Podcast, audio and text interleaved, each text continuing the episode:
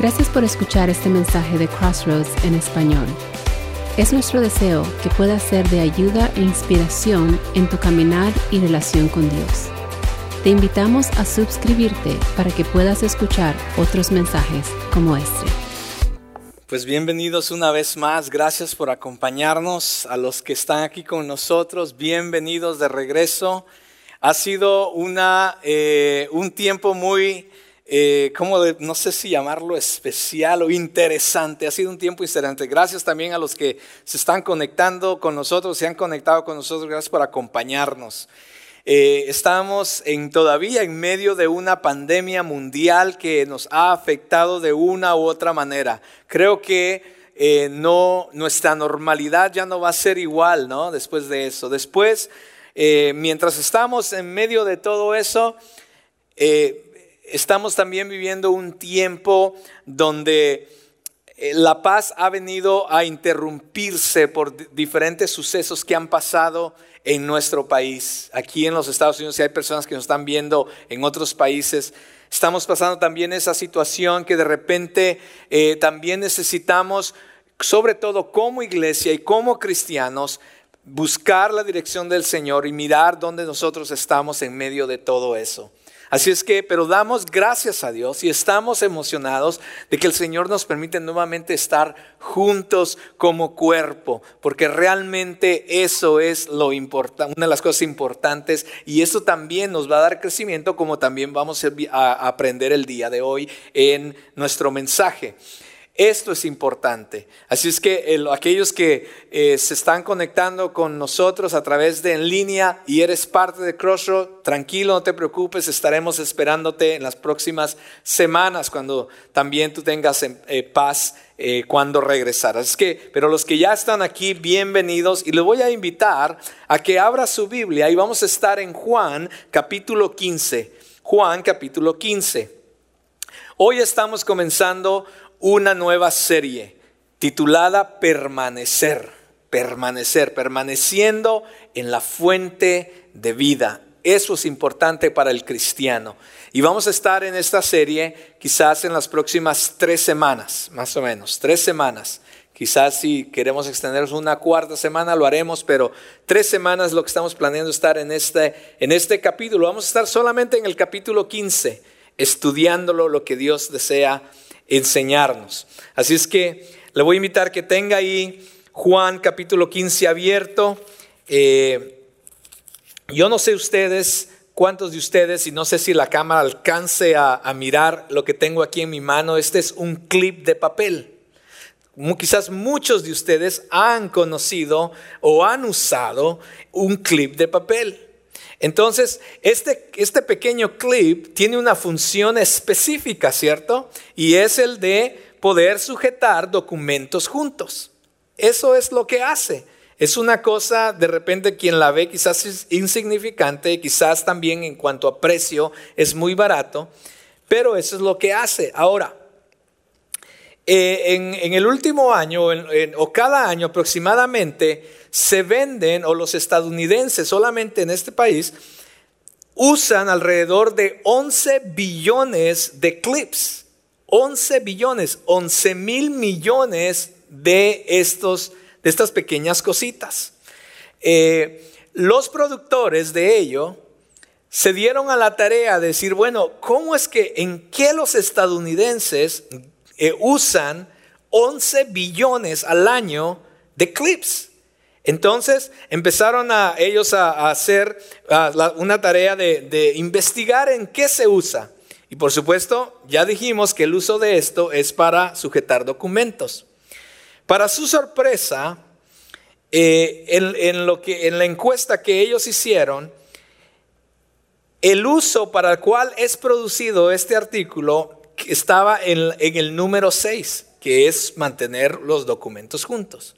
Pero después, en el 5 estaba, simplemente personas lo usan para mientras están en el teléfono estar jugando con él y después tirarlos a la basura. Así es como los usan. Después, en cuarto lugar, estaba para limpiarse las uñas. La gente los usa para limpiarse las uñas. Después, en tercer lugar, estaba eh, para destapar tubos de pegamento. A veces el pegamento se queda, entonces uno abre uno de estos clips y le mete para destaparlo. En, en, segundo lugar estaba limpiar otro tipo de tuberías. No me imagino qué tipo de tuberías lo usan, pero eso estaba en número dos. Y el número uno, la razón número uno en cómo los estadounidenses usan este clip es para colgar adornos de Navidad. ¿Se imagina usted? Quizás algunos estarán pensando, wow, qué chistoso en cómo la gente los usa, pero de repente nos puede dar un poquito de risa el, el pensar en cómo la gente puede usar algo como esto que está fuera de lo que del propósito del cual fue producido o creado. Pero lo, que es peor aún es pensar de, de, la manera en que se usa muy contrario a su propósito original. Un clip, un clip de papel no tiene mucho valor, pero te imaginas aquellas cosas que se ha pagado un gran precio usándolas para todo aquello que no es para lo que fue creado. Es triste ver a personas que han sido creadas y, y, sobre todo personas que han sido redimidas por la sangre de Cristo y que no están viviendo de acuerdo al propósito el cual Dios los salvó. Van a la deriva en este mundo, van a la deriva de la vida, viviendo una vida casi que no tiene diferencia con la de los demás que no han conocido o no han experimentado o no tienen una relación con Dios. Siguen en esta vida, en la, a la deriva de esta vida y de este mundo, buscando aquellas cosas que piensan que los van a hacer felices y nunca se, detienen un momento a considerar cuál es el propósito y cuál es el plan que Dios desea o tiene para ellos. ¿Por qué no me acompaña a orar y vamos a entrar a los, a los pasajes, al pasaje que Dios tiene para nosotros en esta hora? Señor, te damos muchas gracias. Porque tú eres un Dios bueno y te doy gracias porque, Señor, tú nos creaste con un propósito, con un plan específico. Y al redimirnos, Señor, también tú deseas, Señor, transformar nuestras vidas, cambiar nuestras mentes y que nuestras vidas sean un reflejo de quién eres tú. Permítenos que a través de tu palabra, Señor, podamos aprender esto, aplicarlo a nuestras vidas y que nuestras vidas sean diferentes. Que nuestras vidas, Señor, te den gloria a ti y que tu palabra, Señor, desafíe nuestra manera de pensar y de vivir que seamos diferentes, Señor, para ti. Te ruego, Señor, que uses mis labios, que no sean mis palabras o mis pensamientos, sino seas tú hablando a través de tu palabra. Señor, abrimos nuestros corazones y tu mentes a ella. En Cristo Jesús oramos. Amén y amén. Bien, permítame leerle lo que dice Juan 15. Quizás no está en sus pantallas, más adelante van a estar, pero déjenme leer muy rápido lo que dice estos versículos. Juan capítulo 15 dice, yo soy la vid verdadera, está Jesús hablando, y mi Padre es el labrador. Toda rama que en mí no da fruto, la corta, pero toda rama que da fruto, la poda para que dé más fruto todavía. Dice, ustedes ya están limpios por la palabra que les he comunicado. Permanezcan en mí y yo permaneceré en ustedes. Así como ninguna rama puede dar fruto por sí misma, sino que tiene que permanecer en la vid, así tampoco ustedes pueden dar fruto si no permanecen en mí. Yo soy la vid y ustedes son, los, y ustedes son las ramas. El que permanece en mí, como yo en él, dará mucho fruto. Separados de mí, no pueden ustedes hacer nada.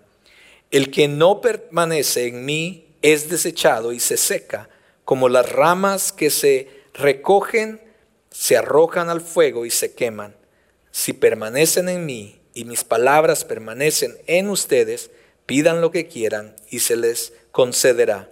Mi Padre es glorificado cuando ustedes son, cuando ustedes dan mucho fruto y muestran así que son mis discípulos. Dice Juan 15 del 1 al 8. Déjenme darles un poquito de lo que está pasando en este contexto. Eh, Jesús ha terminado de tener la última cena con sus discípulos en el aposento alto. y ahora se dirige a tener un tiempo de oración en el, en el huerto del Hexemaní, donde más tarde sería arrestado para después ser crucificado. Entonces aquí está Jesús con sus discípulos saliendo del, aposento alto, dirigiéndose al huerto del Hexemaní para orar, cuando quizás de repente van caminando y como es usual en, en una tierra como Israel, de repente quizás ven un viñedo y entonces Jesús toma la oportunidad de enseñar una lección a sus discípulos. Entonces quizás me imagino que él quizás se para y le dice a sus discípulos, déjenme decirles algo, y quizás les muestra el viñedo y les dice, yo soy la vid verdadera. Y, eso es lo que comienza a pasar aquí en el libro de Juan. Ahora, el libro de Juan no es como los otros evangelios, ¿no? Eh, los otros evangelios, Mateo, Marcos y Lucas, de repente hablan más del, ministerio de Jesús, de lo que Jesús hizo. Eh, Juan es un poquito más acerca de quién es Jesús. Eh, y, lo podemos ver en diferentes versículos. Más adelante este, vamos a ir viendo esto. Pero aquí Jesús viene y empieza a hablarles a sus discípulos con, con esta alegoría que revela en sí el propósito de Dios, no solamente para ellos, pero también para nosotros que nos llamamos cristianos. Porque Él desea que tú y yo demos mucho fruto. Jesús se empieza a presentar a sí mismo como la vid verdadera, presenta a su Padre en estos versículos como el labrador y les dice a ellos que ellos son las ramas. Eh, a mi esposa le gusta plantar flores, sobre todo cuando viene la primavera. Cuando viene la primavera, yo ya sé que ella me va a decir, vamos a comprar flores porque quiero plantar flores al frente de la casa y atrás de la casa. Y bueno, este, a veces a mí no me gusta porque en medio del todo el calor, ahí estamos sudando y plantando las, las flores, ¿no? Entonces ella va y le gusta tener flores, pero las flores eh, cuando ya empiezan a crecer, algunas ya, ya, ella compra las flores o las plantas ya con flores y se ven muy bonitas. Pero las flores solamente son para admirarlas y para que algo se vea bonito. Ese no es el propósito por el cual los, eh, cristianos hemos sido llamados, hemos sido redimidos. El Señor no nos ha redimido simplemente para hacer flores, para que seamos admirados, para que la gente diga, uh, mira, qué guau, qué estos cristianos, qué bárbaros. No, no, no, no. Jesús no nos ha llamado a hacer flores. Jesús, en este, sobre todo en este pasaje, nos está llamando no solamente a ser admirados como flores, sino más bien a que demos fruto. Y no solamente que demos fruto, pero como vamos a ver más adelante, a que demos mucho fruto.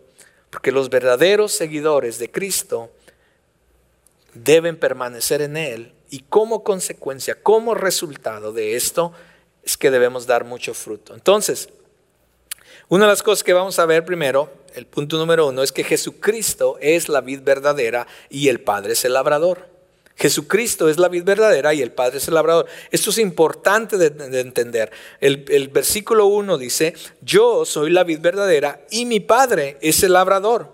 Ahora, siete veces Jesús en el libro de Juan se nombra como el yo soy. En el, en el versículo, en el capítulo 6, él dice, yo soy el pan de vida.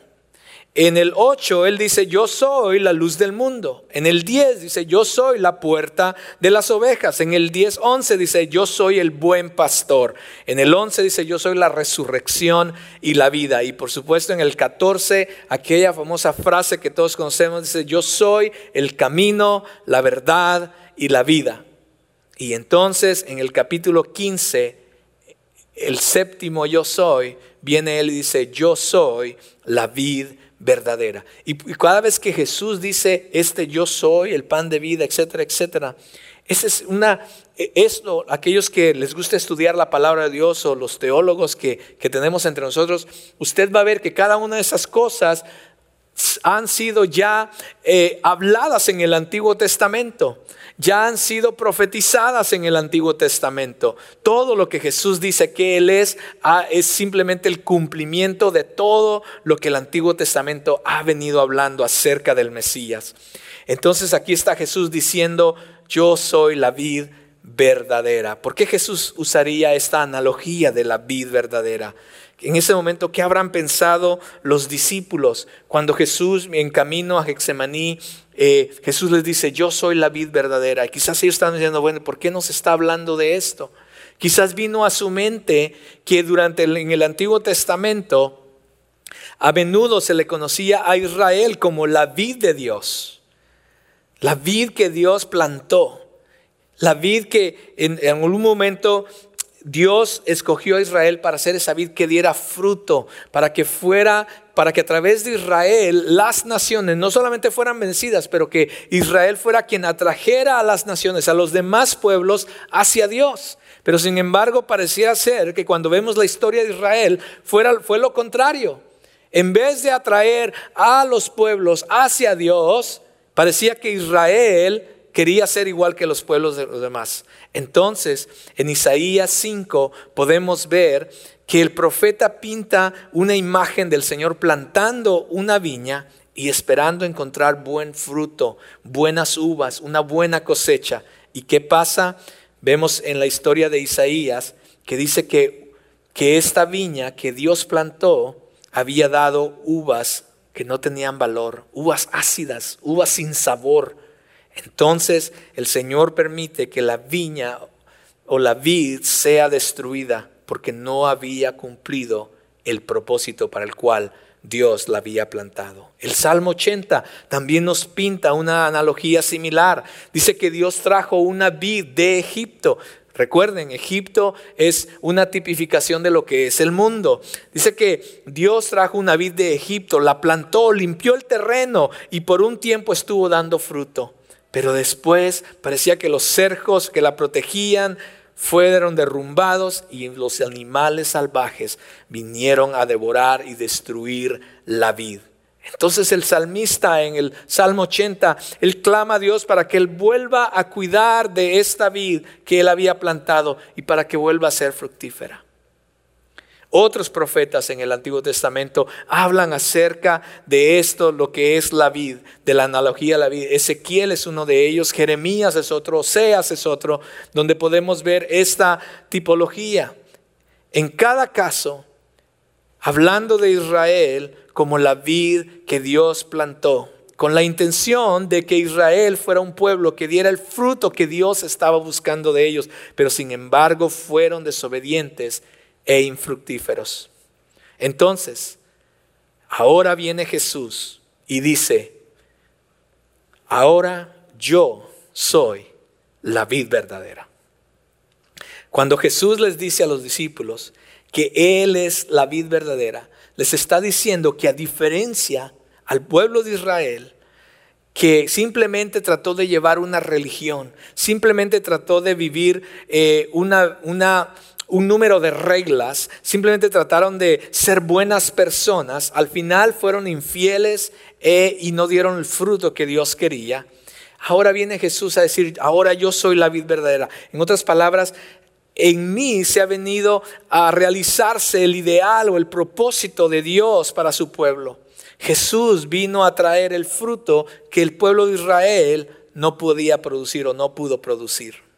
El mundo quiere que creamos que de igual manera muchas personas o piensan o creen una filosofía popular donde piensan que simplemente con ser parte de una iglesia, inclusive cristiana, ser parte de un grupo religioso, ser buenas personas solamente, hacer simplemente ah, bien al prójimo, o vivir o seguir ciertas reglas religiosas, o vivir de cierta manera creen que eso es suficiente.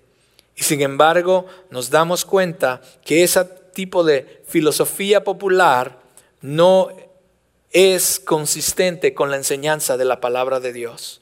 Jesús dijo, yo soy el camino, la verdad y la vida. Y ahora dice, yo soy la vid verdadera. Esto es para nosotros los cristianos. Él se lo hablaba a sus discípulos, no se lo hablaba a las masas.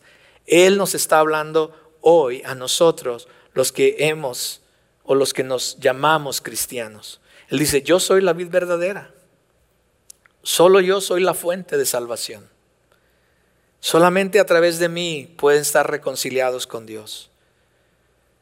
Entonces, si queremos ser aceptables al Padre, teniendo la seguridad de la vida eterna, entonces debemos permanecer en la vida verdadera que es Jesús. Y Jesús agrega diciendo, y mi Padre es el labrador. En otras palabras, mi Padre es el dueño de la vid. Él es el que la cuida, Él es el que corta las ramas, es el que poda para que dé más fruto, es el que tiene el control de todo el proceso y como propietario, Él espera fruto de su viña.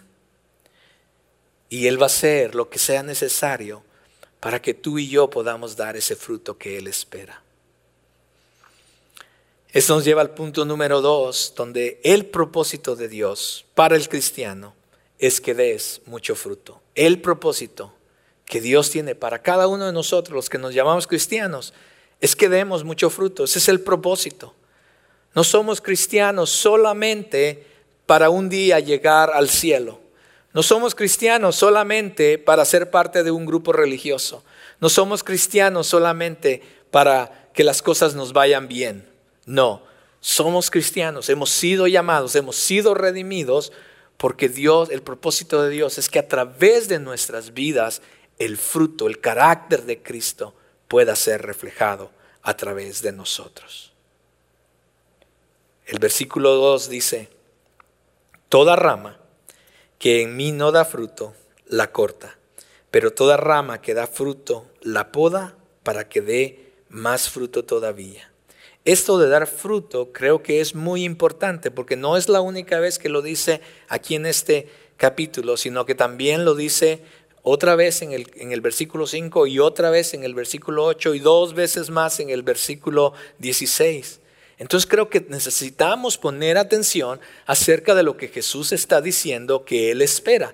Él espera de cada uno de nosotros, los que, llamamos, los que nos llamamos cristianos, en que demos fruto. Ahora hay dos cosas aquí, podemos ver una manera negativa y una manera positiva, porque el versículo dice que toda rama que en mí no da fruto, la corta y ahora vamos a hablar, en un momento vamos a hablar de eso, pero también dice que toda rama que da fruto, que también va a ser podada para que des más fruto todavía. Entonces, dos, dos tipos de ramas. Una rama que no da fruto y la consecuencia va a ser, va a ser cortada. Y está la rama que da fruto, pero también hay una consecuencia que va a ser podada para que dé más fruto. Entonces, quizás de repente dice, oye, pues no salimos ganando aquí. no, usted va a ver lo maravilloso que es el dar fruto. Entonces, ahora, ¿qué es esto de dar fruto? Si es tan importante para nosotros los cristianos entender esto, vamos viendo qué es lo que, lo que el fruto que, Dios desea ver en nosotros. Y el fruto que Dios desea ver en nosotros es el carácter de Cristo. El carácter de Cristo en cada uno de nosotros. La palabra de Dios, sobre todo en el Nuevo Testamento, podemos ver a través del Nuevo Testamento en la manera en que Dios nos muestra el carácter de Cristo que debe ser reflejado en nuestras vidas. Y sobre todo aquí en estos versículos. Entonces, ¿qué incluye esto? Por supuesto, esto incluye los mandamientos de Cristo. ¿Qué es lo que nos ha mandado Cristo? A cómo ser, a cómo vivir. Ese es el fruto del que Dios espera. ¿Estamos amando a Dios sobre todas las cosas? ¿Estamos realmente amando a Dios sobre todas las cosas? Incluyendo tu esposa, tus hijos, toda tu familia, tus amigos, tu trabajo, tus posesiones. ¿Estamos amando realmente a Dios sobre todas las cosas? Estamos amando a nuestro prójimo como a nosotros mismos. Acabamos de pasar una situación aquí en los Estados Unidos donde pudimos percibir, ver muchos, aquellos que vieron el video y quizás al nivel mundial, pudieron ver cómo el corazón del hombre lleno de pecado se ha olvidado de amar al prójimo. ¿Quién es nuestro prójimo? ¿Solamente los que hablan español? ¿Solamente los que se miran igual que nosotros? ¿Solamente los que piensan igual que nosotros? ¿Quién es nuestro prójimo? Solamente los que son del mismo país que nosotros, solamente los que son cristianos, solamente aquellos que piensan igual políticamente que nosotros o los que tienen el, el estado socioeconómico igual que nosotros. ¿Quién es nuestro prójimo? Debemos dar el fruto de amar a Dios y de amar a nuestro prójimo. ¿Qué tal el, fruto de nuestro comportamiento piadoso hacia los demás? En cómo nos comportamos como esposos, como esposas, como hermanos, como amigos, en el trabajo, etcétera. ¿Qué tal el del arrepentimiento en nuestros corazones cada vez que le fallamos a Dios? ¿Qué tal la conducta, una conducta que agrade a Dios constantemente a través de lo que hablamos, de lo que hacemos y de lo que pensamos? ¿Qué tal lo que habla Gálatas 5 acerca del fruto del Espíritu? Donde es amor, alegría, paz, paciencia, amabilidad, bondad, fidelidad, humildad y dominio propio. Yo no sé usted, pero yo soy culpable de que aún Dios necesita seguir trabajando en mí en esta área. Cada uno de nosotros, Dios desea que demos fruto. Pero, pero, el fruto solamente lo vamos a empezar a dar cuando, nos, cuando nosotros, cada uno de nosotros, permanezcamos en Cristo. También, ¿qué tal el fruto de alcanzar a otros a través del Evangelio, a través de compartirles, a través de nuestro testimonio, alcanzarlos para Cristo. ¿Qué tal de ese fruto? ¿Cuándo fue la última vez que tú y yo pudimos compartir el Evangelio con alguien? ¿Cuándo fue la última vez que tú viste a alguien su vida siendo transformadas por tu influencia y por lo que tú le estabas enseñando a través de la palabra? ¿Cuándo fue la última vez que hiciste un discípulo en tu vida? De todo eso es a lo que se refiere Cristo cuando dice que debemos dar fruto. Por supuesto, el fruto toma tiempo. Así es que no se desesperen si no ves todas estas cosas de las que he estado hablando inmediatamente en nuestras vidas. Todos estamos en un proceso, lo entiendo. Pero si eres cristiano, si tú profesas ser cristiano, debería de haber crecimiento y progreso en estas cosas.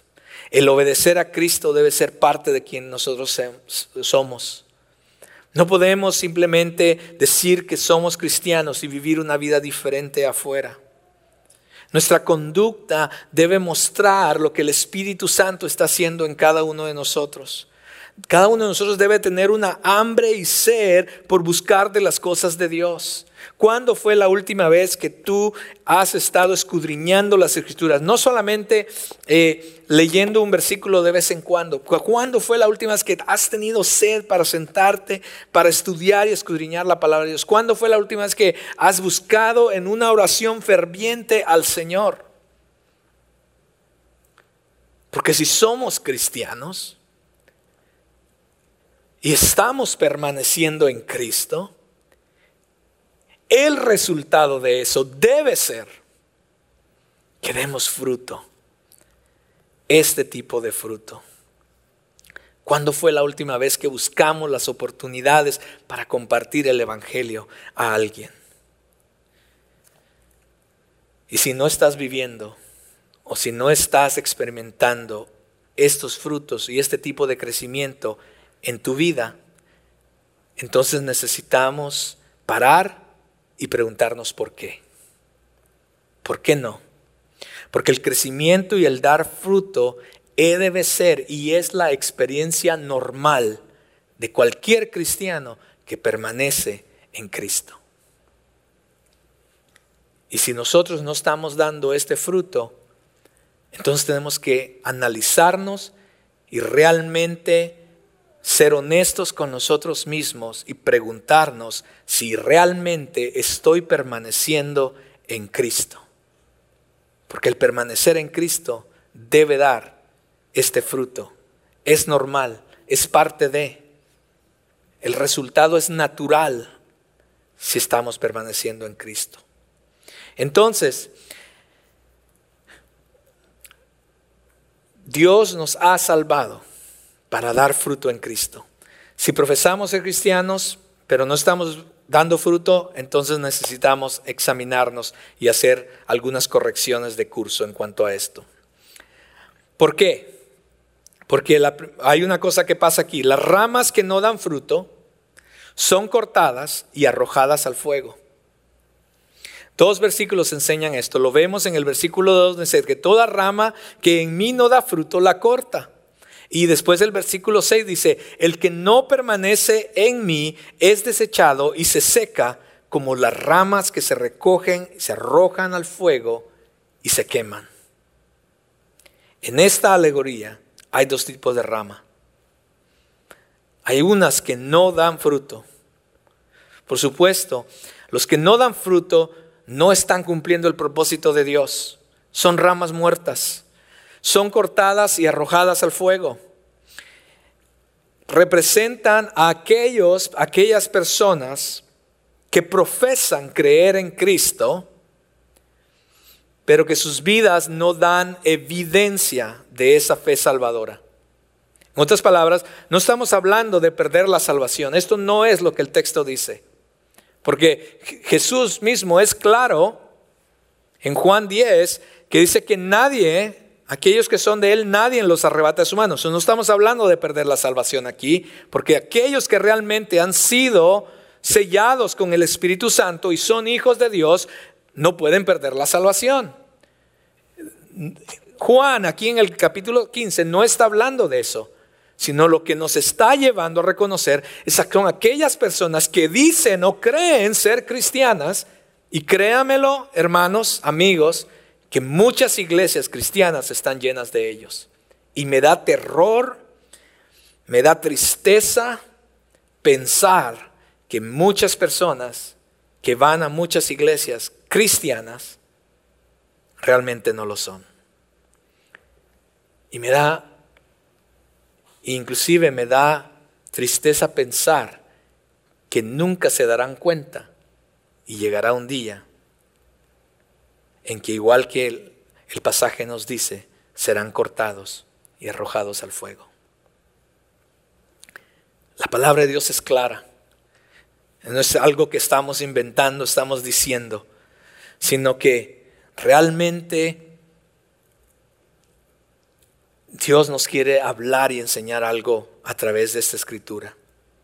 El ejemplo que podemos dar es, por ejemplo, Judas Iscariote.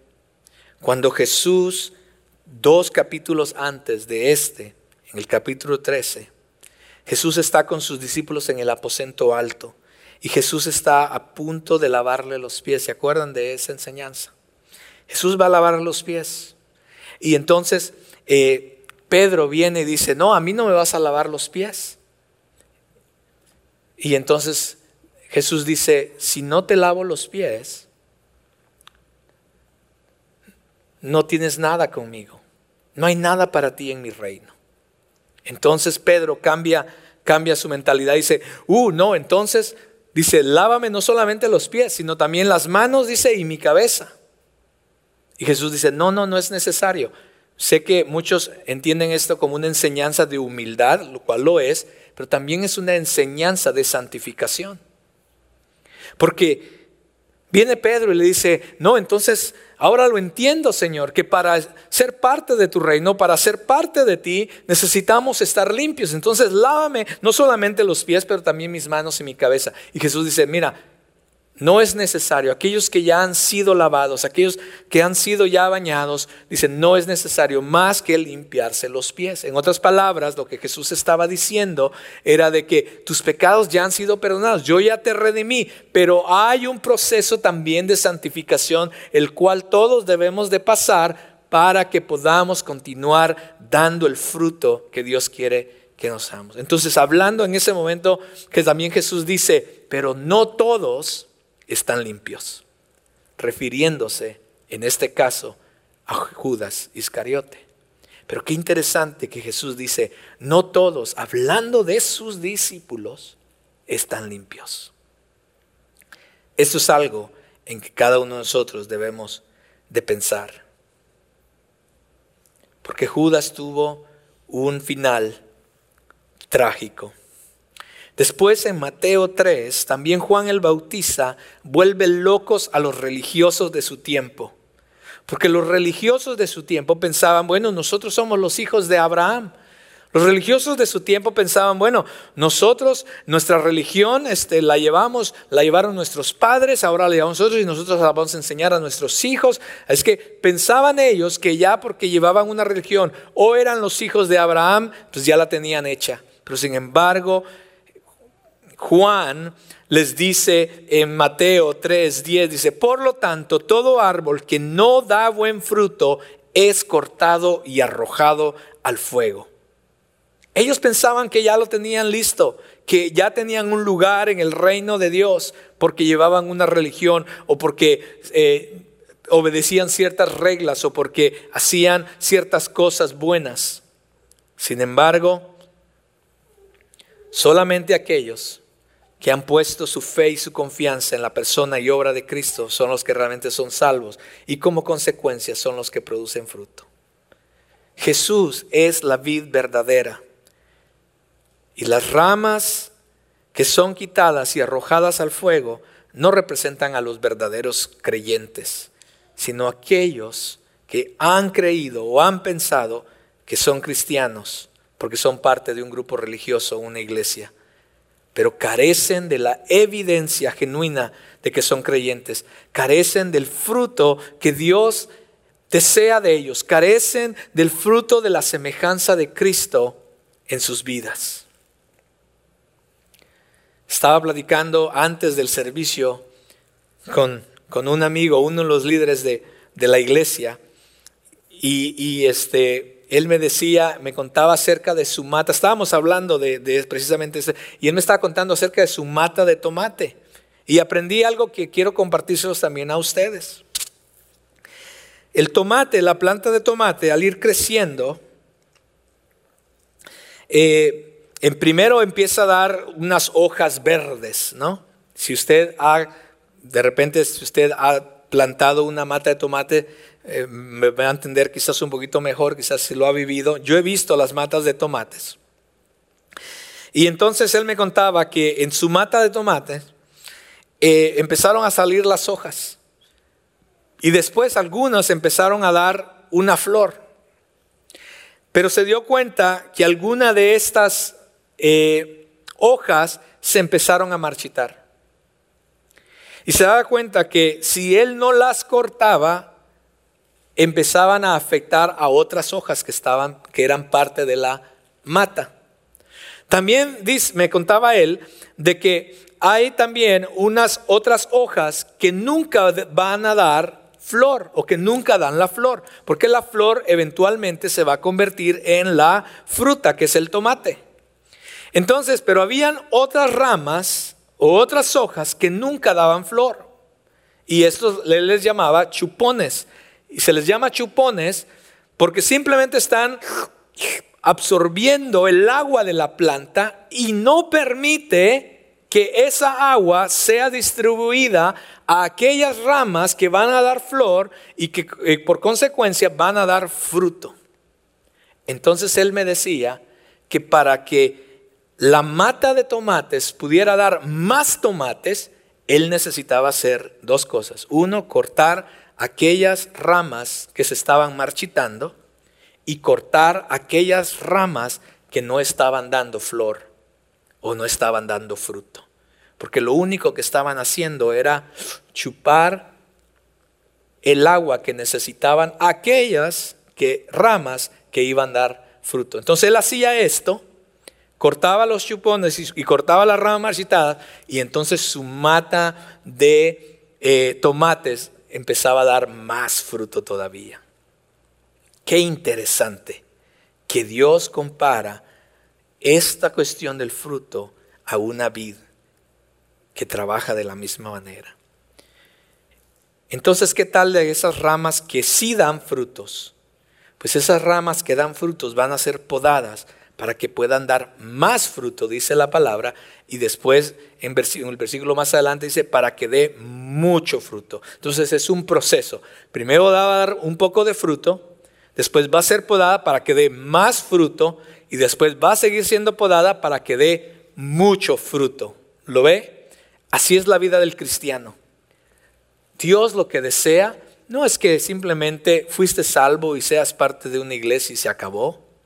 No, Él quiere ver mucho fruto de cada uno de nosotros.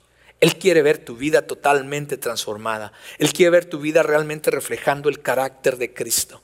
Él quiere ver nuestras vidas siendo de testimonio a muchas personas afuera para que ellos también puedan venir al conocimiento de quién Él es y tener también una relación con Él.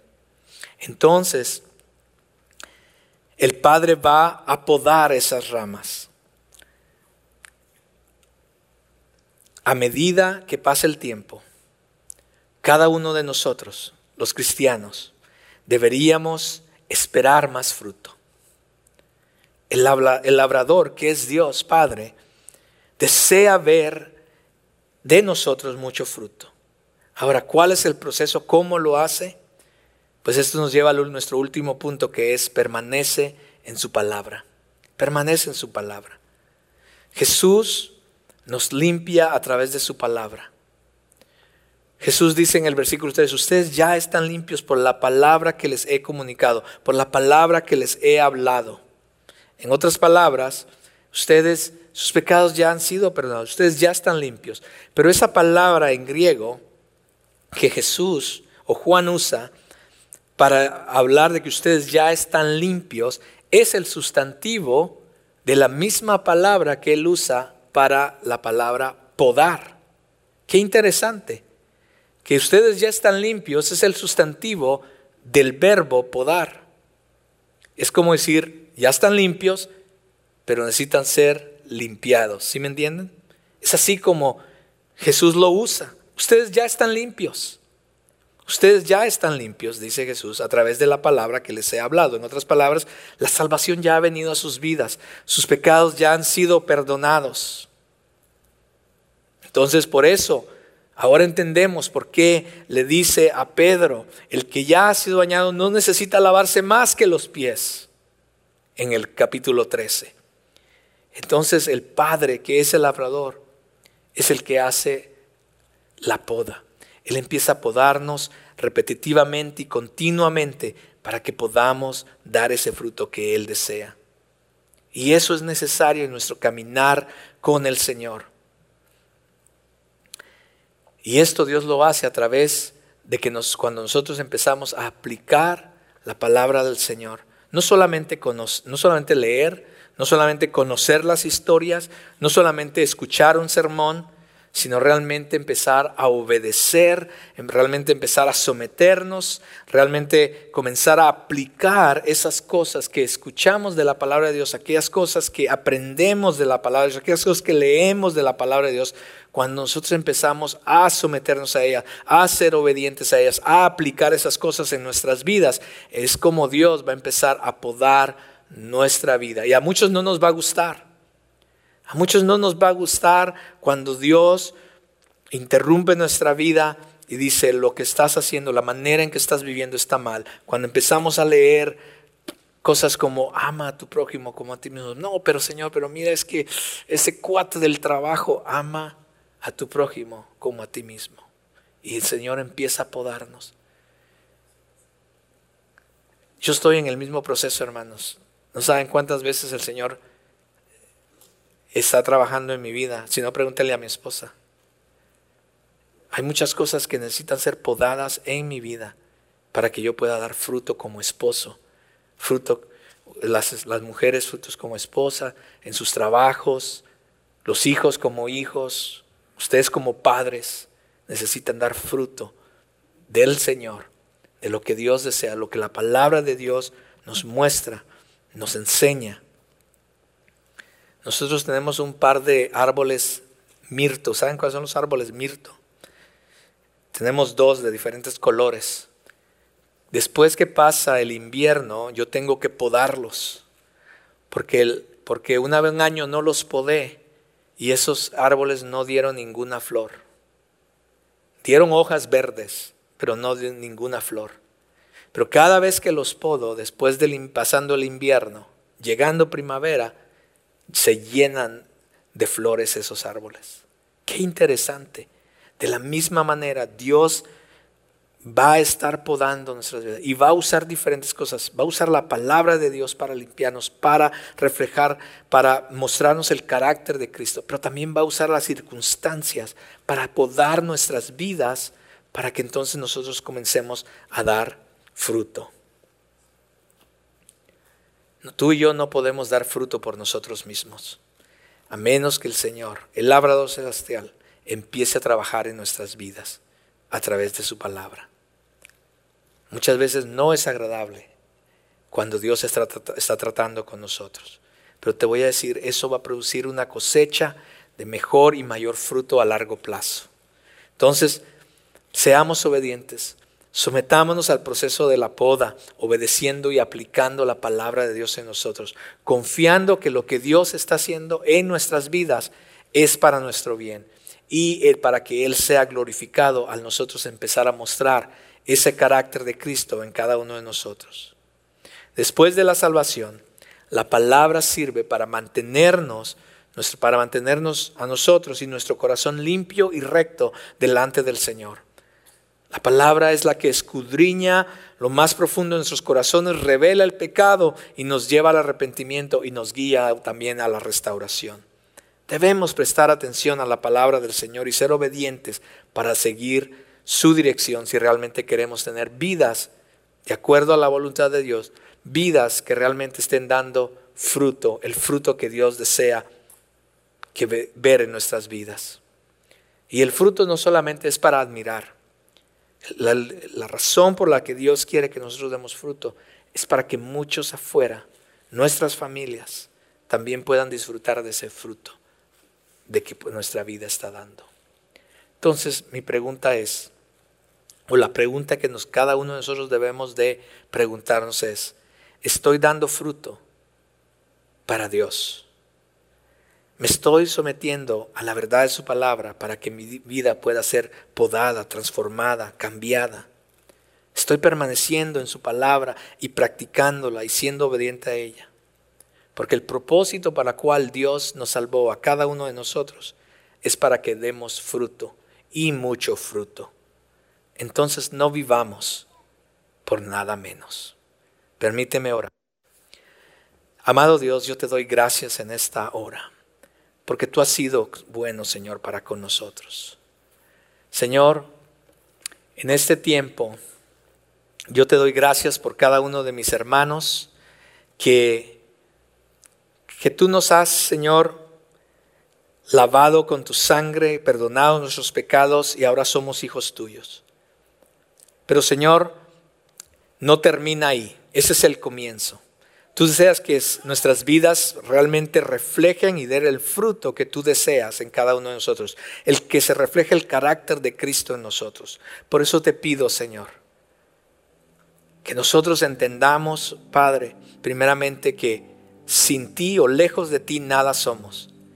Que podamos, Señor, ser personas que estemos constantemente permaneciendo en ti. Tu palabra nos enseña que el que permanece en ti, o sea, debe haber una acción de parte nuestra de buscar permanecer en ti, de buscar de tu palabra, de buscar de tu voluntad, para que entonces nuestras vidas reflejen tu carácter, para que entonces nuestras vidas den mucho fruto, el fruto que tú buscas en cada uno de nosotros, Señor. Te pido, Señor, que tu palabra nos cambie, nos transforme, nos ayude, nos guíe y que las personas alrededor nuestro, Señor, primeramente tú, seas glorificado en nuestras vidas por el fruto que damos. Pero las personas alrededor nuestro, nuestros, nuestras familias, nuestros amigos, nuestros, con las personas que trabajamos, las personas allá afuera, puedan ver algo diferente en nosotros y puedan disfrutar de ese fruto, Señor. En Cristo Jesús oramos y te damos gracias. Amén y amén. Esperamos que hayas disfrutado este mensaje. Si deseas saber más acerca de cómo tener una mejor relación con Dios o deseas más información acerca de nuestra iglesia, visita nuestra página de internet crossroadstw.org.